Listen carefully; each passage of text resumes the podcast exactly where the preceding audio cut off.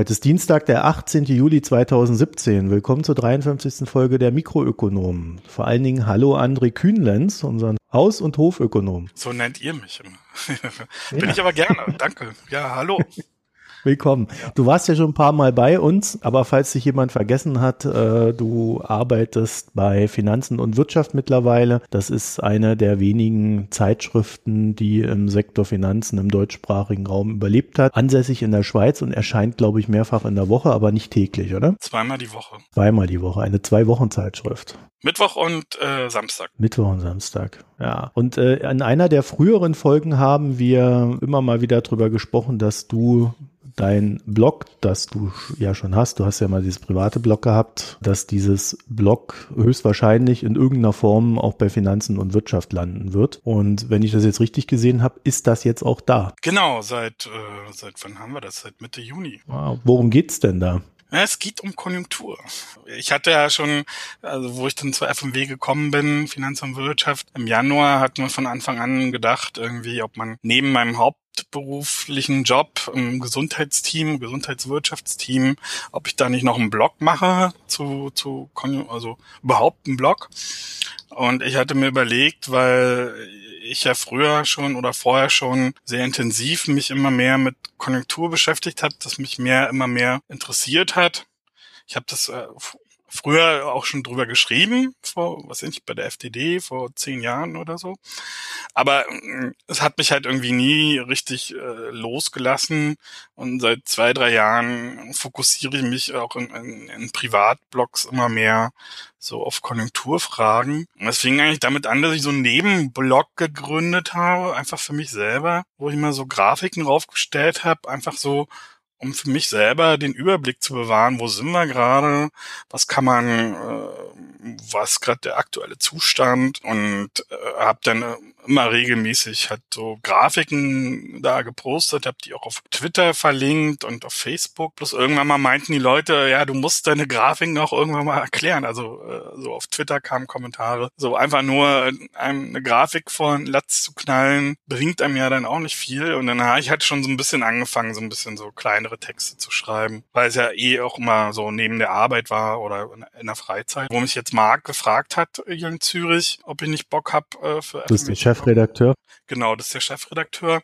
Habe ich gesagt, ja, genau, das können wir, können wir gerne übernehmen, weil so das, was ich in meinem privaten anderen Blog Weitwinkel subjektiv da immer geschrieben habe, ja, das wollte ich nicht unbedingt jetzt verquicken mit der Arbeit, sondern mir auch so ein bisschen Freiheiten lassen. Und dieses äh, Konjunkturunterblock, wie ich es vorher hatte, das hat sich da eigentlich ganz gut geeignet, dass man das auch ähm, mit F&W verbindet, weil ich mir eh jetzt immer noch äh, angucke, äh, was gerade mit der Konjunktur abgeht oder mir mir Grafiken, Zahlen ein bisschen intensiver angucke und dabei habe ich schon vorher halt immer entwickelt, also so mich eingearbeitet in diese ganzen interaktiven Charts und äh, so weiter, damit es halt auch alles irgendwie ein bisschen schöner aussieht und mehr Spaß macht. Genau, und das jetzt alles zusammen haben wir jetzt bei F&W Finanz und Wirtschaft aufgesetzt und seit Mitte Juni blogge ich jetzt, also so geplant, so zweimal die Woche. Vorige Woche gab es so ein bisschen Pause, weil ich äh, dann so ein bisschen intensiver ein bisschen recherchiert habe, weil ich will natürlich auch ein bisschen mehr so auf die Schweiz und äh, dann auch Österreich gucken, was ich bisher so ein bisschen vernachlässigt habe und das war gerade jetzt mal ein bisschen aufwendiger, aber deswegen morgen oder übermorgen kommt endlich der Schweiz-Artikel. Ja gut, also wahrscheinlich, wenn unsere Hörer das hier hören, ist der schon längst raus. Und dann lernen wir ja auch endlich mal was über die Schweizer Konjunktur. Bisher bist du ja eher so auf Deutschland und gelegentliche Ausflüge in die USA beschränkt. Ne? Genau. Ach ja, schön. Da freue ich mich drauf. Wir haben ja noch nicht ganz so viele Ökonomen-Blogs oder Ökonomie-Blogs, die verständlich schreiben. Und ich habe schon gesehen, dass du, dass das neue Umfeld dir etwas mehr abverlangt, was die Klarheit betrifft. Und ich kenne ich kenn das ja noch selber, als ich äh, mal zeitweise für die FAZ geschrieben habe. Da äh, denkt man dann schon mal ganz anders, als wenn man das einfach so in sein privates Blog da reinknallt. Ja, auf jeden Fall, weil ich habe das ja vorher nur so Notizen genannt. Und wenn, wenn ich das, da habe ich eigentlich eigentlich nur an mich selber gedacht und schnell irgendwas runtergeschrieben, äh, auch ohne jetzt groß, äh, groß drauf zu achten. Wenn man das jetzt so offiziell macht und als F&W-Blog, dann guckt man halt schon so ein bisschen dass man irgendwie was zu erzählen hat. Äh, du hast dem Ganzen den schönen Namen äh, Konjunkturtaktik-Blog gegeben. Genau. Warum? Was ist das? Ja, das ist halt so, so der Versuch. Es gibt halt so, so Fußball-Taktik-Blogs, wer, wer das vielleicht kennt, wo so ein bisschen nee. so die Grundidee, wie eine Mannschaft spielt, wie sie sich aufstellen, wie sie sich bewegen, erklärt wird, was man so als gängiger Fußballzuschauer vielleicht gar nicht so auf den ersten Blick erkennt. Wenn man da ein bisschen hineinliest, sieht man, wie so spielentscheidend zum Beispiel auch eine taktische Aufstellung sein kann. Und die Idee will ich jetzt eigentlich äh, auch bei Konjunktur verfolgen. Also ich meine, wir hören ständig äh, die Konjunkturnachrichten in der Tagesschau oder wir lesen, das Bruttoinlandsprodukt ist gestiegen, gestiegen, gefallen, der Arbeitsmarkt äh, eilt von Rekord zu Rekord. Und ich habe mir jetzt so in den letzten Jahren überlegt, dass es auch eine bestimmte Sichtweise auf Konjunkturphänomene gibt, die so ein bisschen das unterliegende oder das beschreibt zumindestens erstmal, was so ein Konjunkturverlauf eigentlich überhaupt erstmal prägt. Mhm. Und wenn man dann, also ich will das auch so jetzt auch keinen großen Theo äh, großes Theorieblock machen. Ich bin ja jetzt auch kein hauptberuflicher Volkswirt, sondern der rote Faden sind halt schon so einfach Beobachtungen und so ein bisschen gucken, was für Regelmäßigkeiten gibt es, wenn wir zum Beispiel über Investitionen reden oder, oder Konsum, was ist da eigentlich das Entscheidende daran an, so einem Konjunkturverlauf? Dass man so ein bisschen so einen Blickwinkel hat, den man jetzt nicht täglich in der Zeitung liest. Auch nicht zu nerdmäßig, wie es äh, zum Beispiel Bankanalysten machen, die dann oder auch äh, hoch oder die Institute, die dann äh, hochkomplizierte Modelle haben, wo man dann als Laie auch überhaupt nichts mehr versteht. So, so, sondern so ein Mittelding zwischen dem, was wir täglich in der Presse, im Fernsehen, Presse lesen können oder im Fernsehen und so den professionellen äh, Konjunkturbeobachtern so, so ein Mittelding dazwischen. Und da relativ offen sein für verschiedene theoretische Ansätze, falls es mal kommt, um das vielleicht auch so ein bisschen zu erklären, jetzt nicht festgefahren in eine Richtung. Und äh, ich glaube, dass ich so ein paar äh, Indikatoren habe, die man ständig beobachten kann. Und daher kam so die Idee, ja, eigentlich gucken wir uns so das hintergründige Grundgerüst an und das soll so ein bisschen der rote Faden sein. Und mhm. Gleichzeitig hat man halt auch einen Überblick, wo stehen wir denn jetzt gerade? Oder versuche ich zumindest mir selber und vielleicht den Lesern so einen Überblick zu geben, wo wir gerade stehen. Und andererseits immer wieder mal ein bisschen versuchen, das auch zu erklären, warum kommt es überhaupt zu Konjunkturzyklen? Und äh, ich bin ja fest davon überzeugt, weil man versteht oder zumindest beschreiben kann, verstehen kann oder eine Idee davon hat, man muss ja nicht alles endgültig verstehen, zumindest eine Idee davon hat, warum das so passiert, wie es passiert, dass man dann auch versteht, wie äh, so unsere Marktwirtschaften äh, äh, funktionieren. Das Ganze habt ihr, glaube ich, jetzt auch in Kooperation mit dem Makronomen, oder? Genau, ja, also den Philipp, den, der, mit dem hatte ich persönlich ja schon immer ein bisschen kooperiert. So, der hat ab und zu mal so Beiträge von mir übernommen, gerade wenn es so um die Investitionslücke geht, über die können wir heute auch noch mal reden. ähm, da hat er ein paar Sachen von mir übernommen auf Makronom. Und dann haben wir uns irgendwann mal, ich glaube zu Weihnachten war das irgendwie getroffen in Berlin und äh, hatten immer so mal einen Blick, dass wir vielleicht irgendwie da eine Kooperation starten können. Und wo wir jetzt in den, das Blog da gegründet haben, war auch gleich voll dabei und meinte, ja, würde es gern mit übernehmen. Er würde die Beiträge mit posten und würde ihm auch nichts ausmachen, wenn es mal irgendwie zu spezifisch wird. Aber wie gesagt, so zu spezifisch wollen wir auch gar nicht werden. FMW hat ja vor allem viele Schweizer Leser, obwohl auch viele Deutsche kommen und Makronomen kriegt man jetzt schon mit, dass es so Leute, die so sich für Makroökonomie, für Wirtschaftspolitik interessieren, dass das schon wahrgenommen wird, das Portal. Äh, ist ja auch gerne so eine Plattform für Meinungsstücke. Der Philipp verfolgt da ja auch eine sehr offene Herangehensweise, dass er nicht so starr festgelegt ist, also in dem, was er da welche Autoren er postet, sondern dass er schon eine gewisse Pluralität pflegt und unterschiedliche Meinungen auch hat und dass man da jetzt nicht so verbohrt nur in eine Richtung denkt, sondern und das macht das alles sehr, sehr sympathisch und mir macht es eigentlich auch großen Spaß, da mit Philipp zu kooperieren. Ja, und man merkt aber seine Meinung dann immer bei den Zusammenfassungen. Ja, klar. Die übrigens, also ich meine, die übrigens exzellent sind. Ja. Also das äh, der Makronom, wer das nicht kennt, Makronom-Magazin, wir werden das hier auch verlinken. Äh, das ist einer der, ja, ich würde sagen, einer der besten äh, Ökonomie-Blogs in Deutschland momentan, auf dem sehr viel Debatte mittlerweile auch stattfindet, auch teilweise tagesaktuelle Einschätzungen, also Einschätzungen zum tagesaktuellen Geschehen. Und das war ja so mein mein heißer Tipp für dieses Jahr äh, Finanzblock Award von der Comdirect, äh, der ja da jährlich vergeben wird, dass der Makronom das dieses Jahr eigentlich abräumen sollte, weil das ist so Finde ich auch, finde ich auch. Ja, so der heraus. Also ja. wir wollen den natürlich auch haben. Ja, ich will nicht sagen, dass wir den nicht haben wollen, den Preis. Aber ihr habt den doch schon letztes Jahr gekriegt. Nee, nee, nee. Wir haben ja nur, wir haben ja nur den, den Innovationspreis gewonnen. Ach so. Dann steht hier ein Konkurrent. Nee. Also der, wenn man, wenn man das ganz, ganz nüchtern betrachtet, äh, wäre dieses Jahr der Tipp für der Makronom sollte das Ding gewinnen. Und es gibt ja noch einen zweiten und dritten Platz. Den zweiten nehmen wir dann.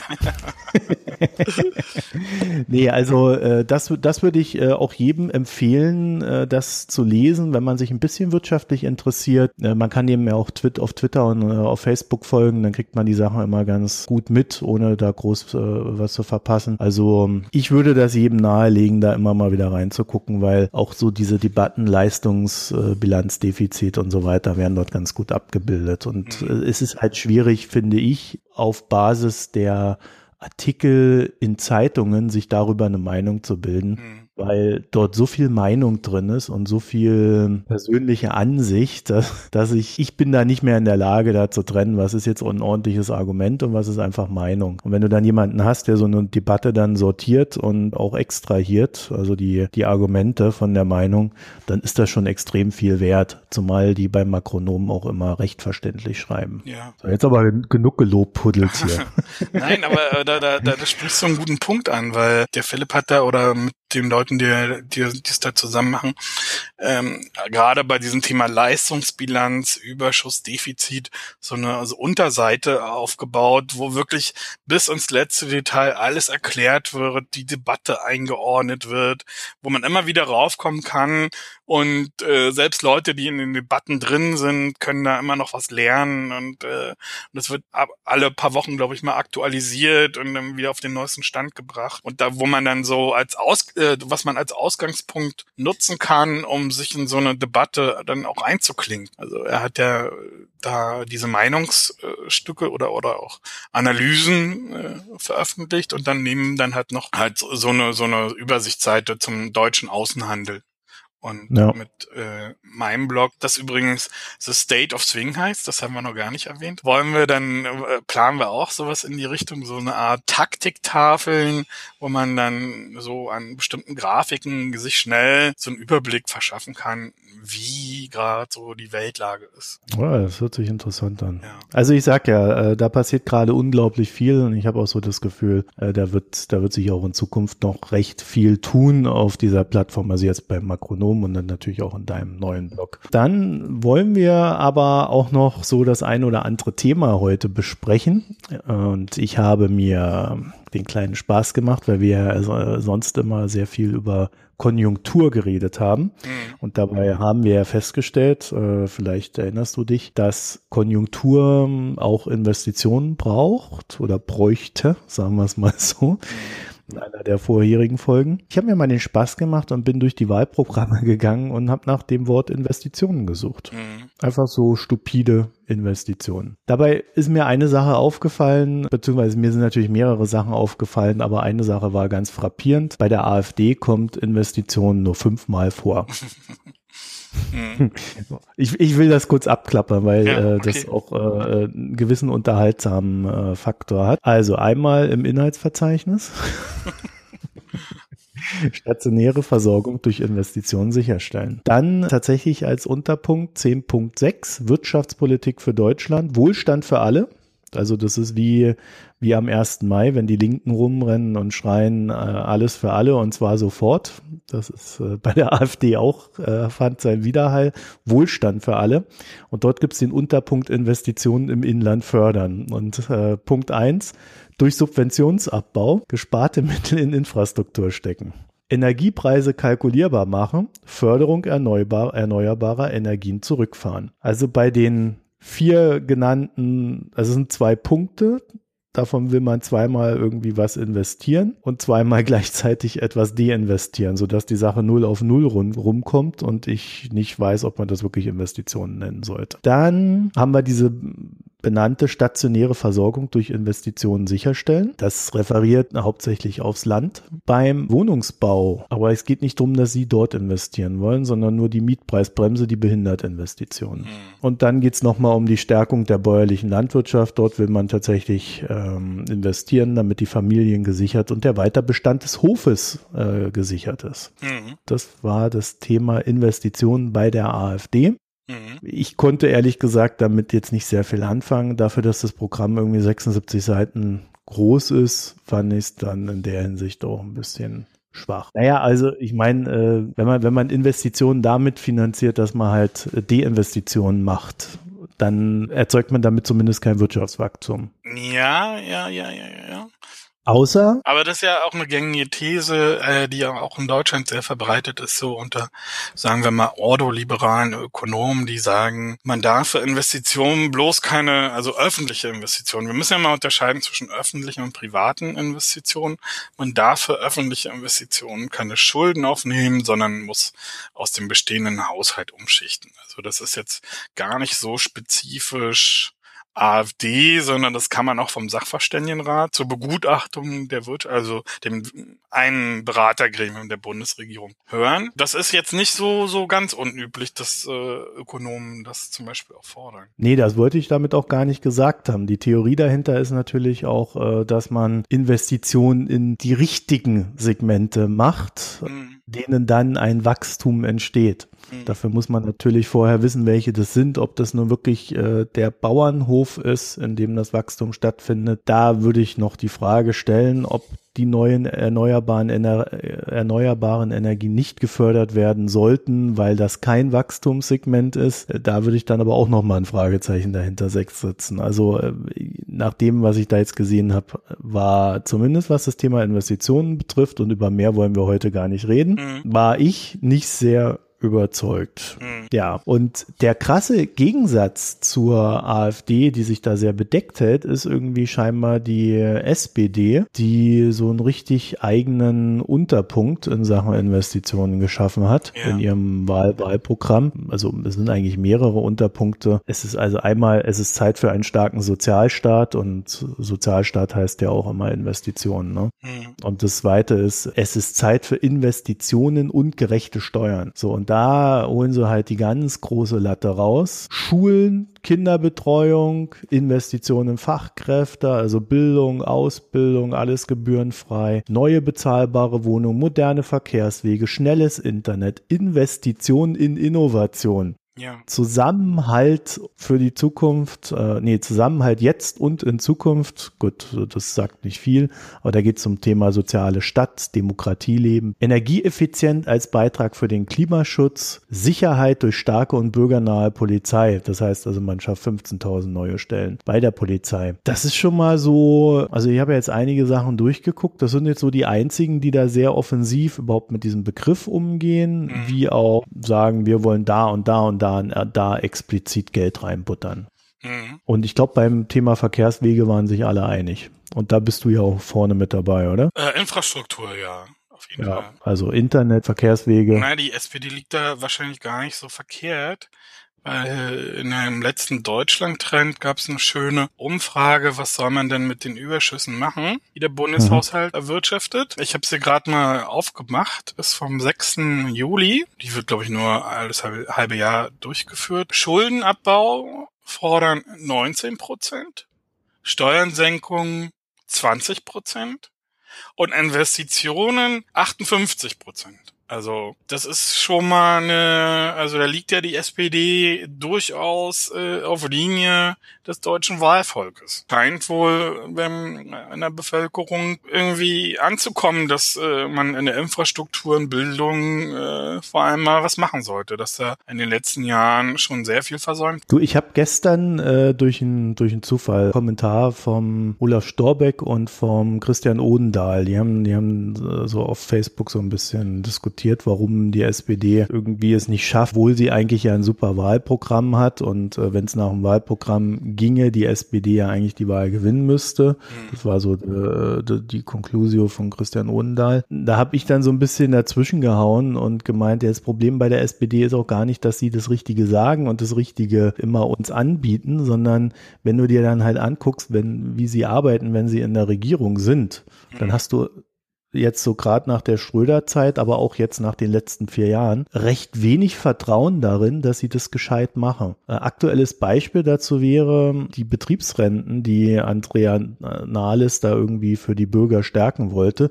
die dazu führen, dass du halt auf der anderen Seite auch wieder weniger Geld kriegst. Mhm. Und äh, alles solche Geschichten, ja, wo man, wo man statt einer Stärkung, also da, da heißt halt immer, ja, wir machen hier eine Stärkung des, des Arbeiters und des Mittelstands und, und am Ende stehst du immer schlechter da. Ja, also äh, da kann ich jetzt gar nicht so viel sagen, weil ich so eine Debatten jetzt nicht so intensiv ja. verfolgt habe. Da kennst du dich dann ein bisschen besser aus. Ja, ich glaube, das Thema ist bei bei bei diesen äh, Investitionen. Ja. Also wir beide, du und ich, wir sind äh, wir sind ja eigentlich schon uns recht einig darin, dass der Staat mehr investieren sollte. Ja. Vor allen Dingen in Sachen, die wir in Zukunft brauchen. Also was brauchen wir? Wir brauchen Straßen, die funktionieren. Großes Thema Brücken, genau. ja, Autobahnbrücken, Bahnbrücken. Mhm. Was brauchen wir noch? Ein schnelles Internet, Schulgebäude, genau. ordentliche Bildung. Das ist halt schwierig, weil das eigentlich Ländersache ist. Ne? Mhm in Deutschland. Also wir sind uns da so grundsätzlich, glaube ich, so vom, von, von der Tendenz her sehr einig. Bloß jedes Mal, wenn ich mir angucke, wie der Staat das dann umsetzt, also die Regierung. Da frage ich mich dann echt schon, ähm, wie man eigentlich diese Investitionen noch rechtfertigen kann, ja. die getätigt werden müssen. Das ist natürlich ein guter Punkt. Also wenn wir nur äh, nach Berlin schauen, BER ist schon klar, also dass man, naja, dass es da schon Effizienzverluste gibt. Und das war ja auch so die ganze Melodie oder Begründung äh, dieser ganzen neoliberalen Wirtschaftspolitik, wie man sie immer so schön nennt, Deregulierung, Privatisierung seit den 80er Jahren, war immer begleitet von dem Vorwurf, der Staat verschwendet das Geld äh, und äh, soll mal lieber die Privaten machen weil es halt effizienter ist. Und teilweise sind die Vorwürfe natürlich auch berechtigt. Das muss man natürlich auch sagen. Andererseits hat aber äh, zumindest in Deutschland der Staat so dermaßen übertrieben, dass er sich äh, so dermaßen aus öffentlichen Aufgaben zurückgezogen hat, gerade in Fragen der Infrastruktur, dass es schon nicht mehr gut aussieht für Deutschland. Also es ist immer, man muss man immer abwägen und gucken, und ob man, was man da für Lösungen findet, wenn man Investitionsprogramme startet, dass man eben so ein BER-Desaster verhindert. Andererseits ein paar Streuverluste kann man da sicherlich auch in Kauf nehmen, wenn man jetzt nicht so absolut äh, effizient handelt, wie was ich eine Privatwirtschaft. Aber was nicht passieren darf, ist halt, dass man quasi Zukunft verspielt, weil man notwendige Ersatzinvestitionen, weil wenn man die einfach äh,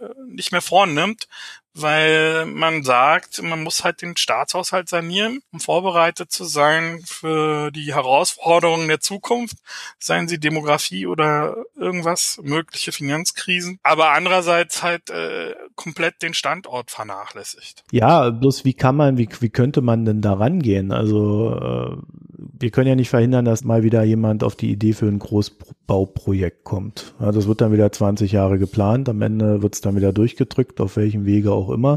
Und, Und dann, dann stehen wir wieder vor dem Desaster. Also kann man da überhaupt einen ökonomischen Anreiz für den Staat schaffen? Also wir haben jetzt, äh, wir haben jetzt so Themen wie Schuldenbremse. Mhm. Äh, was ich jetzt bei SPD und Grünen im Wahlprogramm gefunden habe, ist äh, quasi so eine Art Investitionspflicht oder Investitionsleitfaden als Gegengewicht mhm. zur Schuldenbremse. Ja, das ist ja erstmal nur so eine rein formale Sache, die mhm. quasi als Gegengewicht zur Schuldenbremse garantieren soll, dass der Staat nicht vergisst oder dass der Bund, die Länder, die Kommunen nicht vergessen, notwendige Ersatzinvestitionen zu leisten. Das ist jetzt auch einmal ganz formal. Wenn du eine Pflicht zur Investition schaffst, schaffst du noch nicht ein effizientes Investitionssystem.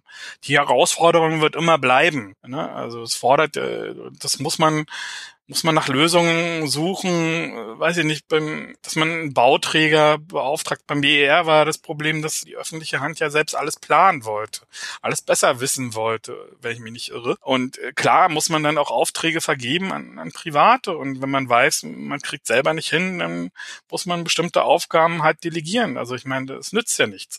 Was aber nicht sein darf, dass man es ganz sein lässt, weil man den eigenen Bürokraten, Technokraten, wem noch immer, äh, zu sehr misstraut. Also das geht halt dann auch nicht. Ich finde die Debatte ganz interessant, weil sie eigentlich zeigt, dass äh, warum, ja, ich will jetzt nicht immer diesen Begriff neoliberal nennen, äh, benutzen, aber gut, nehmen wir es mal so hin, warum sich damals äh, dieses ne neoliberale Denken durchgesetzt hat, weil es natürlich wesentlich einfacher ist zu sagen, äh, nee, wir, wir, wir geben das Geld nicht aus. Hm weil man sieht ja, dass da irgendwie nur 20 Prozent richtig verwendet werden und 80 Prozent äh, quasi verpuffen. Mhm. Also ich glaube, die Quote, die sie nannten, waren immer 50-50. Man sieht daran, wie einfach es ist, halt äh, das wegzudenken im Sinne von, nee, man, man macht lieber nichts, als das Geld rauszuhauen. Auf der anderen Seite schafft es der Staat ja irgendwie trotzdem immer irgendwie das Geld äh, rauszuhauen. es ist jetzt nicht so, dass wir in dieser Zeit irgendwie einen Überschuss hatten. Ne? Das ist ja, das ist ja auch interessant. Den, den Überschuss haben wir jetzt, nachdem sich's äh, ja so ein bisschen beruhigt hat. Das waren ja mhm. hauptsächlich die wilden 90er. Ne? Ja, da hatten wir Defizite. Ne? Also äh, Deutschland hat irgendwie, glaube ich, 2004 äh, oder wann, das war auch den Europäischen Stabilitätspakt gebrochen. Genau in dem Moment, wo Deutschland oder die Bundesregierung äh, ein, erstens Investitionen zurückgefahren hat, zweitens äh, auch noch Staatsausgaben relativ gesenkt hat relativ zu allen anderen Ausgaben in der Volkswirtschaft. Also, dass sie, ich meine, 2004 waren wir noch voll in der Stagnation. Wir wissen ja noch, wie 2005 wir fünf Millionen Arbeitslose hatten. Dann kam Hartz IV. Aber mitten in der, in der, in der Stagnation äh, die Staatsausgaben senkt. Und das bremst natürlich so eine wirtschaftliche Erholung zusätzlich. Äh, und dass sie dann auch noch Defizite einfahren, ist dann nur die logische Folge davon, wenn man das Wachstum bremst. Wie ist denn deine Einschätzung nach? Hat es damals damals geholfen, dass wir dahin kommen, wo wir heute stehen, also dass es uns so gut geht? Was genau jetzt? Also diese, diese ganzen Barmaßnahmen, Hartz IV und der ganze Kram, also der Umbau des Sozialstaats. Weil man kann ja jetzt, und das ist ja auch das Argument der CDU zum Beispiel, dass sie sagen, ja, guck doch her, also die SPD will das ja so nicht sagen, aber guckt, guckt mal her, also wir haben hier Vollbeschäftigung fast und die Wirtschaft brummt, wir haben doch alles richtig gemacht. Nee, das war halt eine Strategie, die in Deutschland ja schon Mitte der 90er begonnen hat mit den Bündnissen für Arbeit die dann zwar gescheitert sind, aber wo sich dann Arbeitnehmer, Arbeitgeber, äh, Gewerkschaften äh, quasi darauf äh, geeinigt haben, dass man nicht mehr so hohe Lohnabschlüsse durchsetzt. Äh, und das hat halt bis, bis 2004, bis 2005 gewirkt. Dann kam halt noch die Reform, die den Niedriglohnsektor ein bisschen quasi aufgebaut haben. Also man kann es jetzt nicht so, so einfach sagen, deswegen war das, also wegen, wegen der Reform. Äh, ist halt ein langer Prozess. Was man sehen kann, ist, dass die deutsche Wirtschaft, wir leben nun mal in einer Marktwirtschaft, da müssen Gewinne gemacht werden. Seit der deutschen Einheit hinter anderen großen Ländern zurückgefallen ist in der Rentabilität des Kapitals. Ne? Nettokapitalrendite mhm. äh, ist ein schönes Maß, hat man die, die, die EZB ausgerechnet äh, gesamtwirtschaftlich, wie viel rentiert Kapital, also alles, was irgendwann jemals investiert wurde, immer wieder erneuert wurde, muss ja irgendwie eine Rendite abwerfen. So funktioniert nun mal unsere Marktwirtschaft. Und da kann man schon sehen, dass Deutschland zurückgefallen ist, so ein bisschen in den 90ern hinter Frankreich, hinter USA, einige Länder noch Europa. Und äh, das hat hat dazu geführt, dass äh, man sich überlegt hat, naja, muss man nochmal genauer gucken, was, was die Ursachen dafür waren. Sicherlich die deutsche Einheit, wo erstmal nicht so produktiv gewirtschaftet wurde, äh, in den neu entstandenen Betrieben, die es dann überhaupt noch gab. Dann wurden aber immer wieder neue Maßnahmen ergriffen, die im Prinzip versucht haben, das auszugleichen. Das eine ist äh, natürlich die Lohnzurückhaltung. Gleichzeitig haben die Unternehmen angefangen, sich äh, erheblich zu entschulden ab der Jahrtausendwende nachdem sie sich in der New Economy äh, noch verschuldet haben. Dann kommen sicherlich später noch die Reformen dazu. Der Christian Odenthal den du vorhin gerade schon angesprochen hast, vom Center of European Reform, glaube ich, ne, heißt es, äh, Londoner Institut, aber er sitzt in Berlin. CFR. Äh, ja. ja. genau. Er hat es ja vor vorige Woche auch so ein Paper zu den Reformen geschrieben. Dann spielt natürlich noch eine Rolle, dass äh, die deutsche Industrie ganz ma äh, massiv ihre Lieferketten oder einfache Tätigkeiten in, in, zu den osteuropäischen Nachbarn ausgebaut hat. Das alles verbunden ist mit Lieferketten. Dann darf man nicht vergessen, also dass einfache Tätigkeiten quasi outgesourced wurden. Polen, Tschechien, Slowakei zu so einem Vorhof der deutschen Industrie gemacht haben an, an günstiger Produktion, was wiederum der deutschen Exportwirtschaft es geholfen hat, äh, günstig Produkte anzubieten äh, auf dem Weltmarkt. Also es, es gibt ja die, äh, die einen, die sagen, es sind nur die Löhne. Natürlich waren es die Löhne. Also ich meine, es gab 2001 bis 2004 eine Lohnstagnation, äh, wenn man sich allein die Lohnsumme. Real haben wir äh, überhaupt nicht mehr verdient. Und dann äh, kam halt noch hinzu, was man, glaube ich, häufig äh, unterschätzt, die Steuersenkungen, äh, die Anfang des Jahrtausends unter Rot-Grün durchgeführt wurden, die haben schon dazu geführt, dass die der Unternehmenssektor als Ganzer so heftig äh, entlastet wurde. Also wenn man sich bestimmte Steuerstatistiken anguckt, muss man gucken, wie man die vergleichen kann. Aber da sieht man schon, dass die effektiv gezahlten Steuern in Deutschland vom Unternehmenssektor, da spielen natürlich auch irgendwelche Steueroptimierungsverfahren mit eine Rolle. Also was am Ende wirklich äh, effektiv gezahlt wird, der äh, besten Länder der Welt ist. Ja, ich erinnere mich daran, vor allen Dingen Steuerentlastung im Bereich der Beteiligungen. Genau, also die, das war das ja. Die Deutschland AG hieß es ja damals noch, vielleicht ja, erinnerst du dich noch genau. an den Begriff, die konnte sich äh, damals steuerfrei entlasten mhm. äh, oder oder entflechten, mhm. Entschuldigung. Dadurch ist sehr viel neue wirtschaftliche Kraft frei geworden, weil es halt aus diesen ganzen Holdinggesellschaften rausgelöst wurde und äh, mehr Dynamik entstanden ist. Mhm. Das war schon nicht der dümmste Schachzug, der war allerdings auch sehr teuer für den Staat. Und das Interessante an der Geschichte ist, dass die Finanzämter diese Regeln dann so im, im Nachgang so peu à peu kassiert haben. Mhm. Also da gab es nie wirklich eine Gesetzesänderung, sondern das ist alles über Erlasse gelaufen und das wurde äh, immer schwieriger, Beteiligungsgewinne als, als steuerfrei zu äh, deklarieren. Also das hat dann äh, mittlerweile ja schon komplett sein Ende gefunden. Da mhm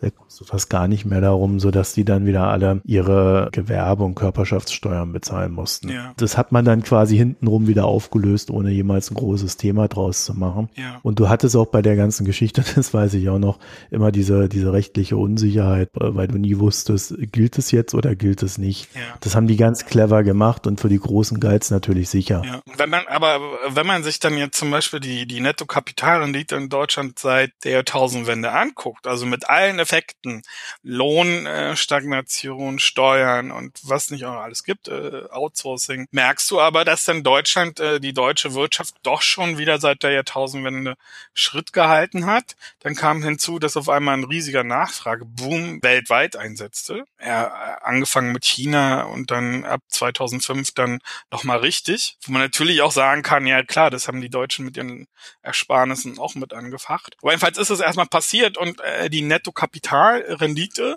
der deutschen Wirtschaft, des deutsche, der deutschen Unternehmenssektors, hat dann seit der Jahrtausendwende eigentlich ganz gut Schritt gehalten mit den weltweit, mit Amerika, mit EU und hat dann auch seit der Finanzkrise äh, ordentlich nach, äh, ist ordentlich weiter, also ja, ist dann, glaube ich, ganz stabil ge geblieben. Und mittlerweile ist ja so, dass äh, die Rendite in den USA seit zwei Jahren sinkt und äh, Deutschland jetzt nach Prognosen der EU äh, selbst die Amerikaner überholt. Also was man lange Zeit für unmöglich gehalten. Also Deutschland ist, ist unter den großen Industrienationen eins der profitabelsten Länder mittlerweile, wo dabei noch hinzukommt, dass äh, in der Eurozone durch diese Austeritätskrise, die wir hatten, viele Länder stark zurückgeworfen wurden, die Gewinne gesunken sind, gerade Frankreich, Italien, Spanien hat sich ganz gut gehalten, äh, Griechenland hat ordentlich abgebaut an Profitabilität. Äh, und da hat Deutschland eine riesige Lücke aufgebaut im Vergleich zu allen anderen EU-Ländern. Und wenn man dann da irgendwie einen Schlussstrich zieht, dann kann man schon sagen, dass man vielleicht in Deutschland ein bisschen darauf achten könnte, ob man wirklich so ein Hartz-IV-System krass noch braucht, äh, ob man nicht versuchen sollte, die Niedriglohnsektor etwas zu reduzieren, weil von den Gewinnen her stehen, steht der Standort eigentlich ganz prima da. Hinzu kommen ja noch, dass die großen Weltkonzerne auch außerhalb des Standorts produzieren und da auch noch sehr gute Gewinne äh, aber wenn man jetzt allein mhm. den deutschen Standort nimmt, also da sind dann natürlich auch ausländische Konzerne und deutsche Konzerne und der Mittelstand und äh, allem, allem möglichen. Wenn man das alles an dem deutschen Standort nimmt, sieht's äh, von der Profitabilität her gar nicht so schlecht aus im internationalen Vergleich. In den letzten Monaten allerdings merkt man dann schon, dass es so ein bisschen schwächelt. Also steigt nicht mehr so stark, aber es bricht auch noch nicht zusammen, so ein bisschen wie in den USA. Also was ja, was ja der Fall ist, ist, dass Deutschland eine Exportwirtschaft ist. Genau. Äh, das heißt, ein, ein Großteil der Einnahmen der deutschen Wirtschaft wird nicht äh, im Inland erzeugt, sondern durch Verkauf ins Ausland. Und da muss man sagen, äh, du hast es selber gerade eben angesprochen, China war ein wesentlicher Faktor, der die Nachfrage nach deutschen Produkten bestimmt hat. Das ist mittlerweile einer unserer wichtigsten Handelspartner. Wobei die Chinesen aber auch äh, ihre Produkte geliefert haben, das muss man ja, ja, nee, du, darum, aber darum, darum ging's, darum ging's mir gerade gar nicht, sondern äh, mal, äh, worauf ich hinaus wollte, war ein ein Großteil dieser Nachfragesteigerung, die wir für unser Wachstum erhalten haben, kam durch einen Boom, der zwar weltweit vorhanden war, das ist ein Globalisierungsboom gewesen, könnte man ihn schon nennen, der aber äh, hauptsächlich wiederum getrieben war durch China. Äh, die chinesische Nachfrage nach US-Anleihen hat dazu geführt, dass die Zinsen in den USA niedrig waren. Die äh, Nachfrage in China nach Produkten für den Bau, nach Milchprodukten und den ganzen Kram, den wir ihnen vertickt haben, hat maßgeblich diesen Anstieg bestimmt. So, jetzt haben wir natürlich die Lage, dass es in China auch nicht mehr so rund läuft. Die haben Riesenprobleme im Immobiliensektor, weil sie nicht wissen, wie sie das Ding steuern sollen. Mhm. Also ich, da, da wartet eigentlich jeder nur noch drauf, ob sie es in den Griff kriegen oder ob es ihnen um die Ohren fliegt. Und äh, die Maßnahmen, die da getroffen werden, die sind äh, abenteuerlich, aber da müssten wir echt mal äh, auch mal mit einem mit einem China-Finanzexperten reden. Mhm. Aber unabhängig davon, wenn wir jetzt, wenn wir jetzt sagen, okay, äh, Deutschland steht gut da, wir können es uns leisten, kein Hartz IV mehr zu haben, das läuft so ein bisschen und das ist so ein, äh, auch deswegen auch die Herleitung. Im, im SPD-Wahlprogramm steht zum Beispiel drin, dass wir werden die zusätzlichen Zukunftsinvestitionen in diesen Bereichen aus den Überschüssen im Bundeshaushalt bis 2021 finanzieren. Die Finanzplanung des Bundes bietet hierfür genügend Spielräume. Wir betreiben daher eine Steuer- und Finanzpolitik, die die Handlungsfähigkeit des Gemeinwesens gewährleistet und trotzdem nachhaltig gerecht und ohne neue Schulden gestaltet wird. Mhm. Das heißt, äh, das gesamte Wahlprogramm der SPD wo ja sehr viele Investitionen definiert werden, äh, besteht auf der Annahme, dass wir weiter äh, wirtschaftlich so gut dastehen wie jetzt. Und ja, wahrscheinlich, ne? ja, so, so, so haben sie es formuliert. Ja. Das heißt, wenn wir nicht wirtschaftlich so gut dastehen wie jetzt und sie wirklich weiterhin ohne neue Schulden alles gestalten wollen, dann werden sie dann ihr Wahlprogramm nicht umsetzen. Wobei man ja dann in der Session noch wieder mehr Schulden machen kann. Ja, das sagst du. Aber hier steht, dass sie es ohne neue Schulden machen. Naja, also sie werden ja im Wahlprogramm nicht schreiben, dann und dann bricht die Rezession aus, dann und dann machen wir Schulden. Das werden sie Naja, sagen. was ich meine, was ich meine, äh, ist äh, CDU wie auch SPD scheinen sich darauf geeinigt zu haben, dass man keine neuen Schulden macht momentan und äh, sind wohl auch bereit, ihre Programme dieser Maßgabe zu, unter, zu unterwerfen. Mhm. Also bei der CDU ist es ganz klar, ne? die schwarze Null, Wolfgang Schäuble möchte weiterhin äh, seine schwarze Null haben. Mhm. Bei der SPD wusste man es immer nicht so genau, weil sie die ganze Zeit von Investitionen reden. Aber eigentlich steht es hier sehr klar drin, dass sie planen ohne neue Schulden. Und sie äußern sich natürlich nicht über den Fall, der aber höchstwahrscheinlich eintreten wird, dass es nicht so rund läuft, wie es vielleicht momentan geplant ist. Ja, aber wahrscheinlich hängt das damit zusammen, dass wir jetzt halt Überschüsse haben von einem Prozent. Und ein Prozent Überschüsse sind natürlich absurd, wenn man weiß, wie hoch die Investitionslücke im öffentlichen Bereich ist. Da gibt's ja jetzt immer viel Diskussion. Viele, einige Ökonomen sagen, es gibt gar keine Investitionslücke, mhm. werfen dann aber schön private und öffentliche Investitionen zusammen. Weiß ich nicht, worauf die hinaus wollen. Also man muss natürlich immer schön unterscheiden zwischen privaten und öffentlichen Investitionen. Und da ist die Investitionslücke klar erkennbar, gerade in der Infrastruktur. Also wenn man zusammenzählt, seit 2003 Infrastruktur 75 Milliarden KfW äh, äh, macht jedes Jahr so ein Kommunalpanel, wo sie immer dieselben Kommunen fragen. Da fragen die nach dem wahrgenommenen Investitionsbedarf. Muss man natürlich immer mit Vorsicht genießen, was die Kommunen sagen, aber es passt eigentlich zu diesen 75 Millionen ganz gut dazu. Und da sind die gerade bei 126 Milliarden. Ist zurückgegangen seit letztem Jahr oder seit die Umfrage fand äh, vor im Herbst statt. Im Vergleich zum Vorjahr um 10 Milliarden zurückgegangen, aber immer noch bei 126 Milliarden. Also wir haben da giganti gigantische äh, äh, Summen vor uns, die endlich mal angegangen werden müssen. Daher ist es natürlich absurd, wenn eine Regierung einen Überschuss fährt und Darauf bezieht sich das dann wahrscheinlich bei der SPD. Ich weiß es nicht. Ich steck da nicht drin. Dass solange wir halt Überschüsse haben, sollte man oder äh, theoretisch erwirtschaften können, sollte man das Geld auch ausgeben, wenn man auf der anderen Seite riesigen Finanzbedarf hat. Ja. Wenn es mal in Deutschland wieder eine Rezession geben wird, ich glaube, dann ist die SPD jetzt auch nicht, wird sich nicht scheuen, dann, also dann werden sowieso Defizite entstehen. Also ich meine, wenn man dann irgendwie an Konjunkturprogramme denkt zur Stützung in der Krise, dass man dann natürlich als erstes an Investitionen denken sollte und nicht an Abwrackprämien oder was weiß ich was, das ist ja auch klar. Also ich denke schon, dass man dann aus der Zwangslage heraus ohnehin im Minus landet, wenn es eine Rezession, Rezession gibt. Genau. Das ist dann natürlich gerade auch im Sinne der Schuldenbremse, die wir uns ja auferlegt haben, dann nicht unbedingt der Moment, in dem vielleicht sogar die rechtliche Fähigkeit da ist, zu investieren. Ja, ja, aber ich meine, man muss dann halt nur gucken, wenn die Staatsausgaben steigen ja in der Krise ohnehin automatisch, weil man mehr, äh, also gerade durch Sozialtransfers, genau, ja. Aber dass man dann guckt, falls man überlegt, wie man äh, die Wirtschaft stützen soll. Ich meine, eine Krise kann man nicht verhindern als Staat, passiert einfach. Aber man kann versuchen, sie zu dämpfen und zu gucken, dass die Krise abgemildert wird, dass man dann genau da äh, investiert, wo es, äh, oder dass man dann überhaupt investiert.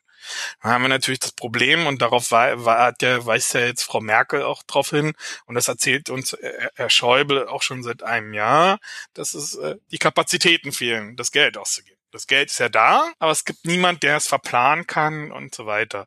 Wobei das, glaube ich, auch noch ein bisschen übertrieben ist. Ich glaube, die SPD sagt, na, sehr wohl kann man Schuldächer reparieren und alles Mögliche. Und vor irgendeiner der letzten Haushaltsberatungen im Februar oder so gab es nochmal eine Koalition. Da, da hat die SPD versucht, doch noch irgendwas auf den Weg zu bringen mit Investitionen, aber dann konnten sie sich wegen irgendwelchen anderen Sachen nicht einigen, dass sie äh, dann doch kein Notprogramm gemacht haben und mittlerweile geht die Investitionslücke oder die negativen äh, Nettoinvestitionen, wie man so schön sagt, also Investitionen nach Abschreibung, äh, rutschen immer weiter äh, ins Negative. Was mich ein bisschen wundert bei diesen ganzen Themen ist, also wenn ich Investitionen tätige, ja. dann äh, haben wir ja vorhin schon festgestellt, gibt es so die, das große Problem, dass äh, gegebenenfalls viel verpufft von diesen Investitionen. Und ich glaube, die, die einfachste Möglichkeit, Investitionen zu tätigen, äh, die dann auch sofort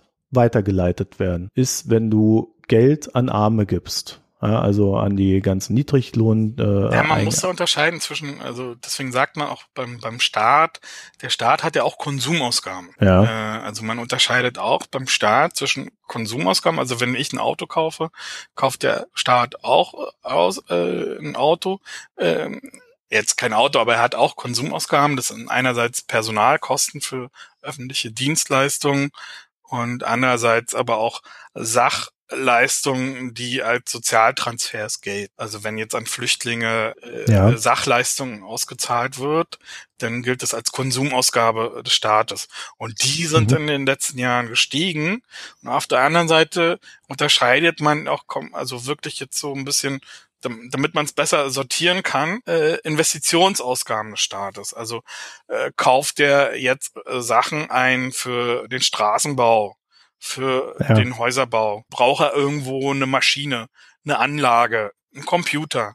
So, also einfach Geräte äh, oder, oder Sachen, die man normalerweise in der Privatwirtschaft auch für die Produktion braucht, äh, um Güter und Dienstleistungen herzustellen. Sowas gibt's ja beim Staat auch und das nennt man Investition. Und da spielen dann auch noch äh, Rüstungen mit eine Rolle. Oder darf man jetzt auch nicht vergessen, wird äh, galt früher nicht als Investition, aber seit drei, vier Jahren oder länger noch, ich weiß nicht mehr genau, wann das war, äh, gelten auch Rüstungsgüter als Investition und geistiges Eigentum. So. Der Unterschied ist mir durchaus klar. Worum es mir jetzt ging, war, äh, du hast ja äh, als Staat, wenn du in Arme in, in Anführungszeichen investierst, äh, es gibt ja die Möglichkeit sozialer Wohnungsbau. Ja. Das ist ein Riesenhebel, den du hast. Äh, du schaffst Arbeitsplätze. Mhm. Du schaffst quasi Wohnraum, bezahlbaren Wohnraum für Menschen, die nicht so viel Geld haben, die dann aber trotzdem wieder weiter mehr in der Gesellschaft drin sind. Ja, du hast eine gemischtere Gesellschaft, die sich nicht voneinander abgrenzt. Ja, also du verhinderst Ghettobildung in den Städten und so weiter und so fort. Da hast du einen Riesenhebel im Wohnungsbau. Gleichzeitig beobachtet man eigentlich überall, dass die Maßgaben für sozialen Wohnungsbau aufgrund irgendwelcher Ausnahmegenehmigungen überhaupt nicht mehr eingehalten werden. Ja, das waren früher, glaube ich, 30 Prozent. Wenn, wenn heute 20 Prozent sind, hast du noch Glück. Mhm. Das ist ein Riesenhebel. Dann kannst du äh, dafür sorgen, dass zum Beispiel Bundestag und Co. nicht mehr Fahrer einstellen oder überhaupt Jobs haben, wo die Leute irgendwie 600 Euro verdienen. Mhm. Ja, oder 450 Euro, Entschuldigung, diese 450 Euro Jobs, also äh, kam irgendwie letztens, Bundestagsfahrer verdienen, also die, die, die Bundestagsabgeordneten durch die Gegend fahren, die verdienen teilweise 450 Euro im Monat. Ja, Ja, so Minijob-mäßig. Was soll das? Ja, das ist ein, äh, dann, dann hast du irgendwelche äh, 8,50 Euro Leute, die den Bundestag bewachen. Mhm. Ja, äh, hier Hochsicherheitszone. Mhm. Also, ja, solche Sachen, da kann der Staat mit sehr gezielten Maßnahmen Ja, ja, aber da muss man jetzt sagen, dass mit der, mit der, mit den Flüchtlingsströmen äh, die Bauausgaben auch enorm angestiegen sind. Äh, man kann so ein bisschen den Auftragseingang äh, äh, aus der öffentlichen Hand sich angucken. Das ist schon ordentlich nach oben gegangen. Also Ja, 40 Prozent äh, sind solche Sachen innerhalb der le letzten Legislaturperiode nach oben gegangen. Das, Da jubelt die CDU drüber, dass das Genau. der höchste Stand seit Anno dazumal ist. Die, äh, äh, das Finanzministerium, Bundesfinanzministerium führt das auch immer als, als Grund an. Also es passiert schon was. Also bei aller Kritik, äh, äh, die man da immer äußert, es wird schon mehr ausgegeben und auch im, im diesem konsumtiven Bereich, was wir gerade gesagt haben.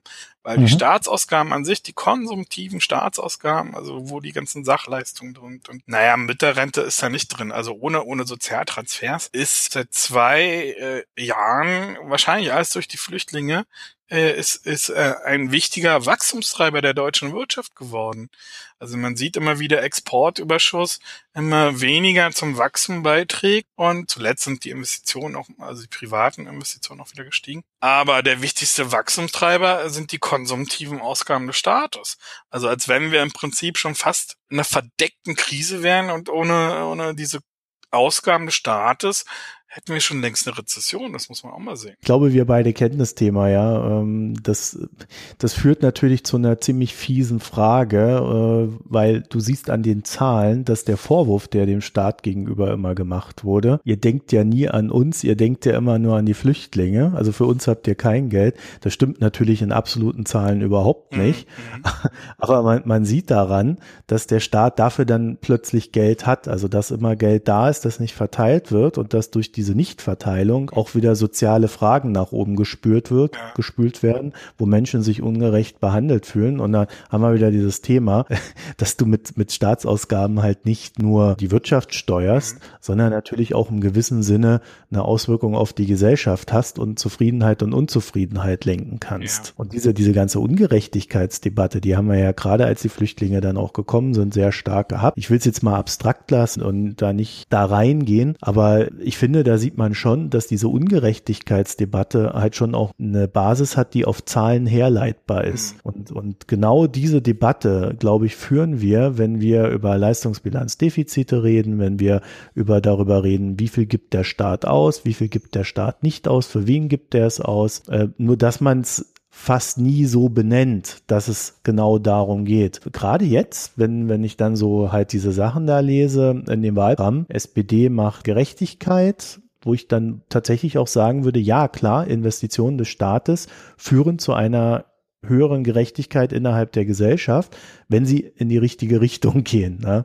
Also wenn jetzt natürlich irgendwie die Reichen Steuererlasse bekommen, dann äh, ist das ja vielleicht nicht sehr gerecht. Mhm. Also da muss man auch immer hingucken. Mhm. Bei der CDU, äh, ich will ja hier nicht immer äh, immer nur die SPD anführen. Bei der CDU haben wir ja auch ja eine gewisse Neigung zu Investitionen entdeckt. Und zwar wollen sie die Forschungs- und Entwicklungsausgaben äh, von 2013 waren 2,8 Prozent vom BIP auf bis 2025 3,5 Prozent des BIPs. Ja, das ist auch wichtig. Drücken. Also ich meine, ja. in so einer in so einer Welt, die immer mehr äh, Technik Genau, also da muss der Staat auch Grundlagenforschung betreiben, die Infrastruktur dafür für Forschung bereitstellen. Also ich meine, bestimmte Sachen äh, kann ja Privatwirtschaft nicht übernehmen. Also wenn sie jetzt nicht gerade die Pharmawirtschaft ist, die sowieso nur forscht, irgendwie, also die großen Pharmakonzerne.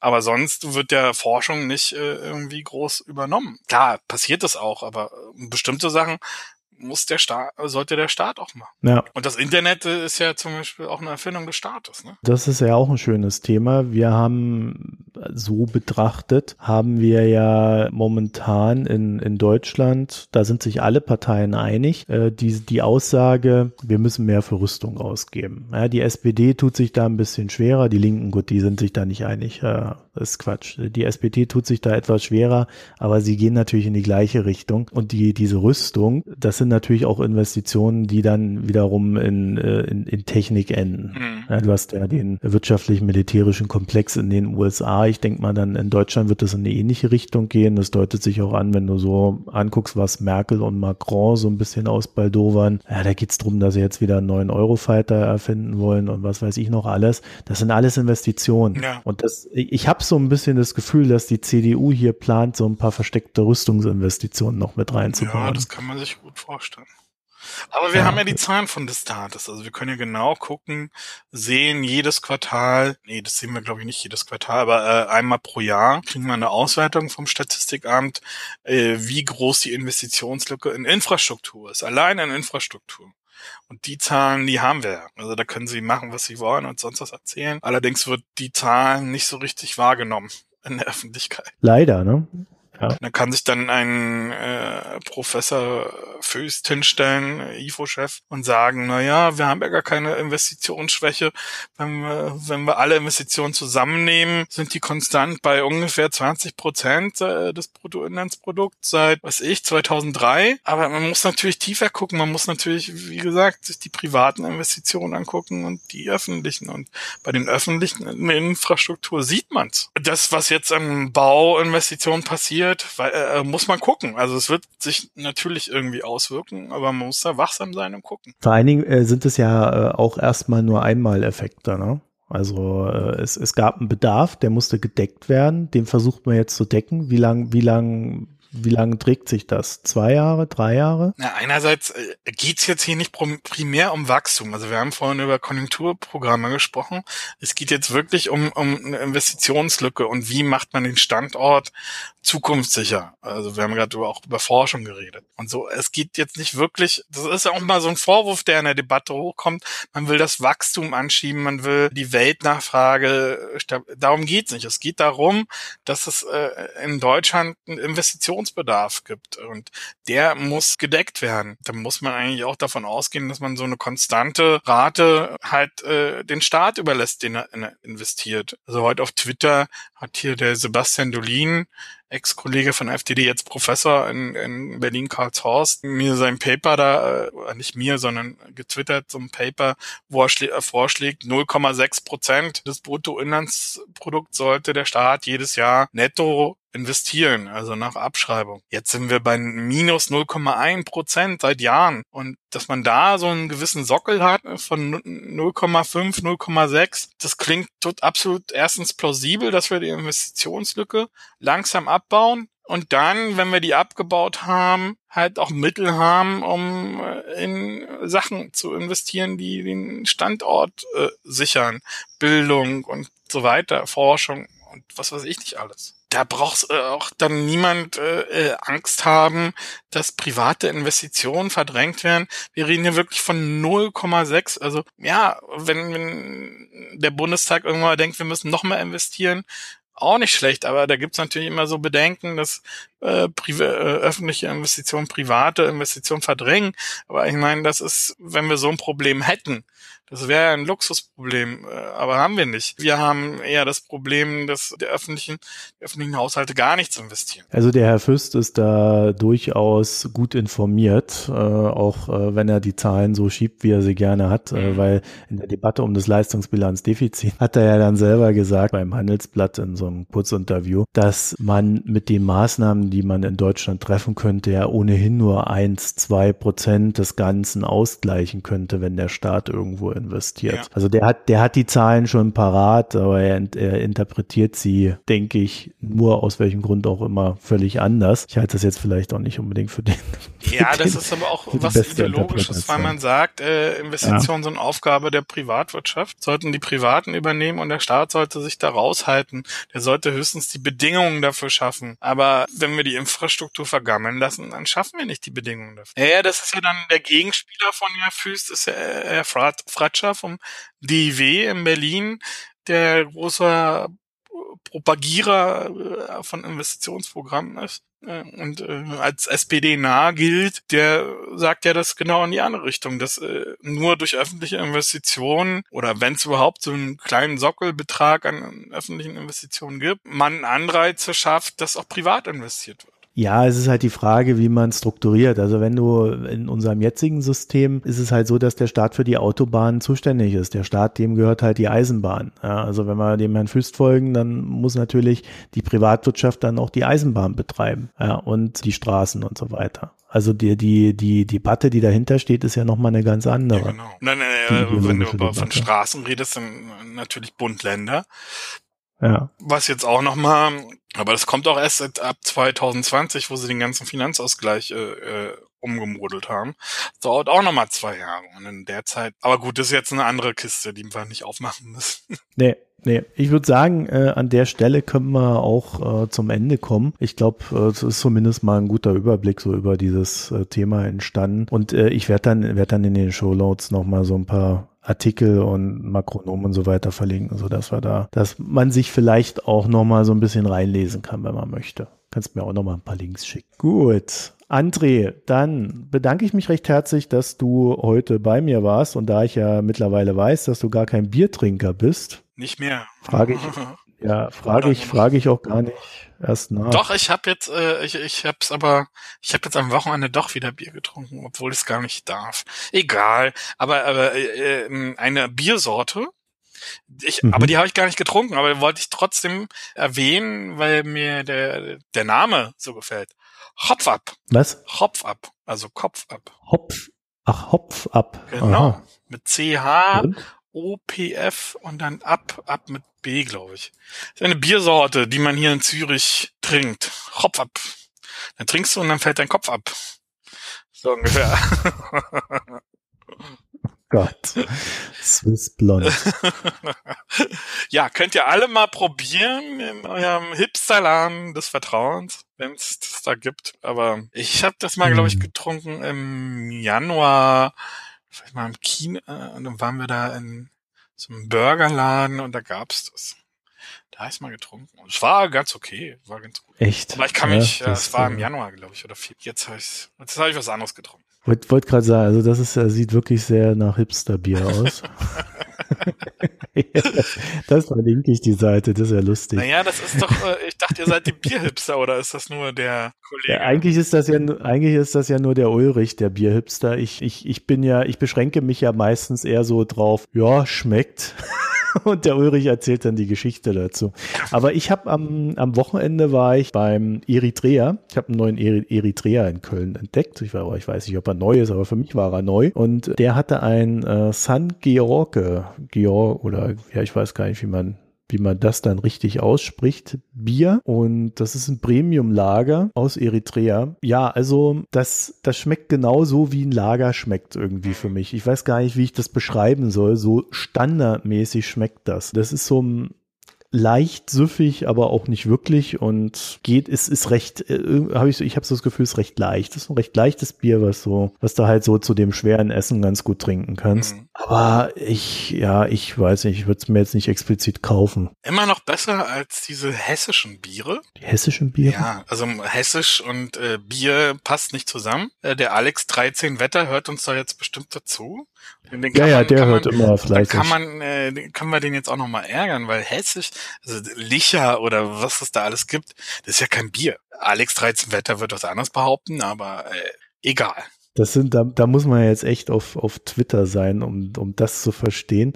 Aber äh, ihr, ihr könnt ja alle mal auf das äh, Twitter-Profil von Alex13 Wetter Mit gucken. seinem neuen und, Hund äh, Minsky. Er wird, ja, er hat, er hat, er hat auch schöne Hundebaby-Fotos genau. veröffentlicht. Keine Katzenfotos, sondern ja. Hundefotos. Ja, das, der ist ja immer dagegen. Unser, unser Mann für die Hunde und Minskis und Minsky-Momente und schwarzen Schwäne dieser Welt. Den grüßen wir damit. Ich will ihn ich gerne grüßen. Ich hoffe, das, ich hoffe, jemand versteht das überhaupt. Hauptsache, äh, Hauptsache er versteht. Ja, Hauptsache er versteht. Okay. okay. Also, äh, also dieses San George, ich würde das nicht explizit empfehlen. Holt euch, holt euch das nicht. Das ist so, so Standard, dass man, dass man das Geld dann lieber für was anderes ausgibt. Gut. Ja. Und Pix haben wir heute auch nicht. Deswegen würde ich sagen, führen wir das Ganze jetzt hier zu einem Ende. Wenn ihr uns unterstützen wollt, dann könnt ihr auf unsere Internetseite gehen, www.mikroökonomen.de. Dort gibt es einen schönen Knopf unterstützen. Da findet ihr alle Informationen dazu. Und ansonsten könnt ihr uns natürlich auch dadurch unterstützen, dass ihr uns auf iTunes Sternchen gibt, uns auf den sozialen Netzwerken verbreitet. Und wir haben ja neue, neue neuerdings, äh, ich weiß gar nicht, ob du das weißt, wir haben ja auch eine Facebook-Seite. Ich glaube, die hat schon drei Abonnenten oder so. Oh. Ja, und äh, da stellen wir äh, jetzt auch immer diese diese quasi Videos von der Sendung rein. Aha. Also jeder wird dich jetzt sehen. Mich? Ja. ne, das ist ein Video von der Sendung, von dir und von mir. Ah, aber mich sieht man ja da nicht. Ja, aber man hört dich. Ah, okay. wir, wir, wir haben da irgendwie so, so, so ein Bildchen von, von Auphonic, wo dann immer so die, okay. Also, naja, so ein Ding damit schwingt. Naja. Gut, okay. hat mir Spaß also. gemacht. Ja, André, vielen Dank, dass du dir die Zeit genommen hast. Ich hoffe, euch hat es auch Spaß gemacht und wir wünschen euch einen schönen Abend. Tschüss. Tschüss.